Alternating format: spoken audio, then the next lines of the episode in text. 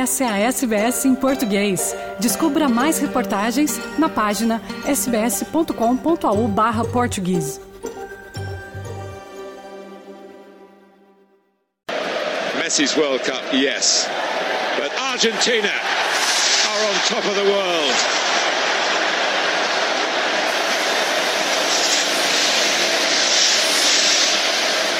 Fireworks in Doha. Fireworks in Qatar. A fairy story in reality has been written here in a wonderful World Cup that is about the team, it is about the organisers, but we have to say it's about one absolutely majestic footballer who deserves to be centre stage here after all the work he's put in, all the pleasure he's given to millions, billions.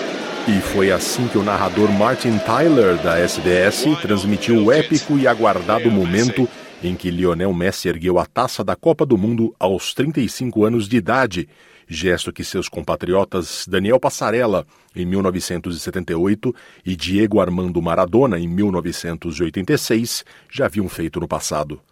Enquanto os fogos de artifício explodiam e 80 mil pessoas gritavam, Lionel Messi sorria no estádio Lusail, em Doha. Com a camisa da seleção argentina coberta pelo Bistit, que o emir do Catar acabara de lhe vestir, a capa reservada aos altos dirigentes e sheiks, Messi sorriu, fez uma pausa e ergueu bem alto a Copa do Mundo. Era o sonho de uma vida inteira realizado. Apesar de todos os elogios, todos os prêmios, dinheiro e títulos, havia uma lacuna em sua carreira, lacuna que ele preencheu para sempre em uma noite mágica de Copa do Mundo para todos os argentinos. É o sonho de infância de qualquer um, disse Messi.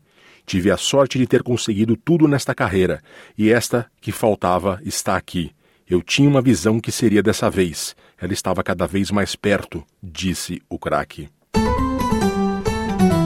Neste pedaço de grama verde no deserto do Catar, tudo o que importava para o jogador de 35 anos era entregar a tão sonhada Copa do Mundo para a Argentina, e ele fez isso com uma atuação virtuosa contra a atual campeã França em uma final para a história.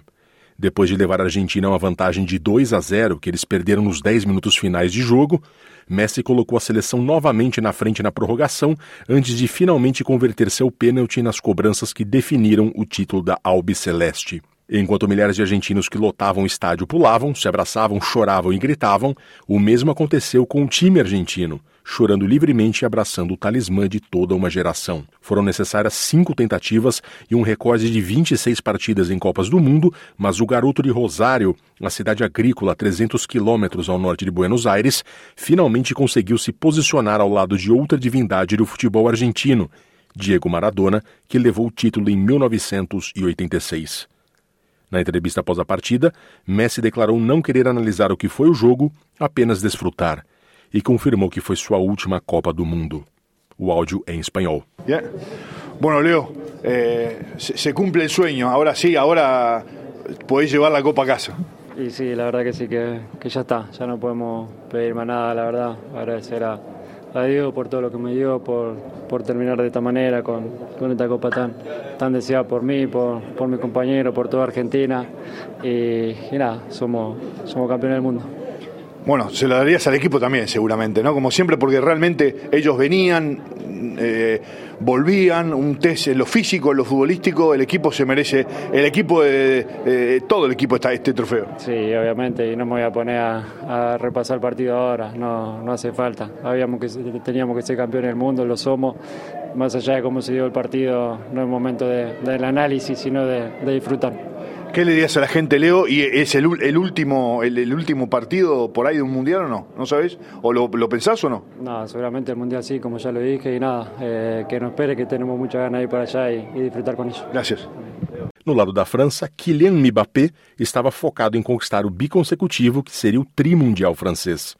Apesar da derrota nos pênaltis, ele também teve uma atuação épica foi apenas o segundo jogador na história a marcar três gols numa final de Copa do Mundo, depois do inglês Geoff Hurst na decisão de 1966 contra a Alemanha. Como Messi, Mbappé também acertou a sua cobrança na decisão por pênaltis. Seus dois gols em menos de dois minutos levaram a França de volta à partida já no fim, Primeiro, aos 35 minutos do segundo tempo e depois, um, um excelente voleio de dentro da área aos 36 minutos. Em apenas 97 segundos, ele empatou o jogo e levou a final para a prorrogação. O craque francês deixa o Qatar com a chuteira de ouro como artilheiro do torneio com oito gols e se aproxima rapidamente dos 12 gols que Pelé marcou em Copas do Mundo. A diferença é que Mbappé tem ainda 23 anos. Depois da partida, o técnico francês Didier Deschamps lamentou ter começado mal o jogo. Ele também ressaltou que os Bleus tiveram um surto de gripe durante a semana, o que atrapalhou o desempenho de alguns jogadores. Coach, j'ai envie de dire félicitations quand même. Non, quand même, non. Il n'y a pas de félicitations. Il faut féliciter l'Argentine pour son titre mondial. Não, você não pode nos parabenizar. A Argentina é quem você deve parabenizar pelo título de campeã mundial. É claro que é duro porque voltamos dos mortos e aos 120 minutos tivemos a oportunidade de vencer mais uma Copa do Mundo, mas infelizmente não deu. Isto é o que lamentamos. Se tivéssemos perdido por 3 a 0 ou 2 a 0, não poderíamos ter dito nada, mas começamos muito mal e apesar da qualidade de toda a equipe, também mais jovem, um pouco mais de frescor, escalamos uma montanha e chegamos ao topo mas infelizmente não ficamos lá por muito tempo. Perguntada pelo repórter sobre os jovens que ficaram em campo no fim do jogo, Deschamps respondeu: Eles estão aí, eu os coloquei na equipe é porque eu confio neles. Não que que os troquei fossem mais culpados nem nada. Infelizmente não estávamos no nosso melhor. Por quê? Recuperação e talvez administração do vírus que pode ter enfraquecido alguns. No entanto, apesar de tudo, fizemos o possível para dar a volta à situação.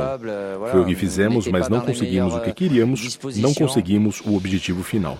É assim, temos que aceitar. Récupération plus euh, gestion peut-être aussi euh, du, du, du, virus qui est là, qui a pu affaiblir, mais bon, malgré tout, euh, euh, on a fait ce qu'il fallait pour inverser la tendance et et frôler. On a juste frôlé, mais on n'a pas touché ce qu'on voulait, toucher le but, le but suprême, mais c'est comme ça, il faut l'accepter.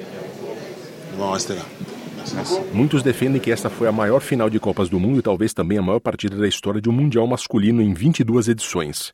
Historicamente, as duas partidas alçadas a esta condição são: primeiro, a Itália contra a Alemanha Ocidental na semifinal da Copa do Mundo de 1970 no México, depois do 1 a 1 no tempo normal, os italianos venceram por 4 a 3 na prorrogação, partida em que Franz Beckenbauer, o craque alemão, jogou com uma tipóia no braço depois de quebrar a clavícula. Segundo, a Alemanha Ocidental contra a França na semifinal da Copa de 82 na Espanha. Após o empate em 1 a 1 no tempo normal, novo empate em 3 a 3 na prorrogação e os alemães se classificaram para a final daquela Copa ao vencer nos pênaltis por 5 a 4. E você, qual é o maior jogo de Copas do Mundo que se lembra? Comente conosco no Facebook ou no Instagram da SBS em português. Curta, compartilhe, comente. Siga a SBS em português no Facebook.